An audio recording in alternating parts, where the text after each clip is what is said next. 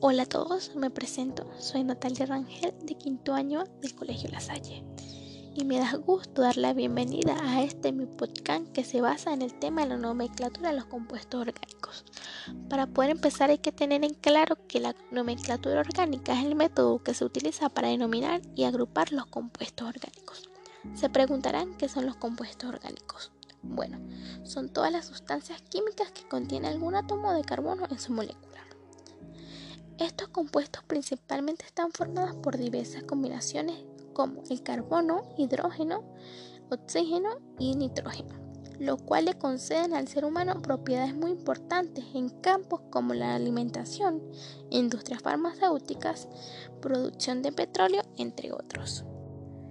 En la nomenclatura de los compuestos orgánicos podemos encontrar dos tipos de compuestos los hidrocarburos, están compuestos por carbono e hidrógeno y se presentan en la naturaleza como gases líquidos y a veces sólidos. El petróleo y el gas natural son una combinación de diferentes hidrocarburos.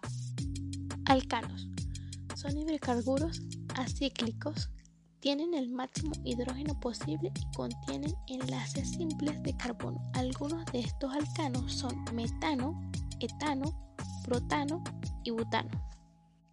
Al tener esto claro, seguiremos hablando sobre la nomenclatura orgánica, que sigue unas reglas establecidas y que se emplean para poder entender los nombres de los muchos compuestos orgánicos que existen. De esas reglas, estas son algunas. Elegir la cadena principal del compuesto, numerar la cadena principal, nombrar la cadena principal, entre otras podemos concluir que la nomenclatura orgánica es de suma importancia para poder organizar toda la variedad de los compuestos orgánicos que hay. También estos compuestos orgánicos son la base del carbono de la Tierra, elementos que todos los organismos vivos contienen, al igual que crean producción de energía en la vida biológica y liberan energía de hidrocarburos. Con esto concluimos el tema. Les doy gracias por su atención, espero que haya sido de su agrado y el tema le haya servido para ampliar sus conocimientos. Me despido, un fuerte abrazo.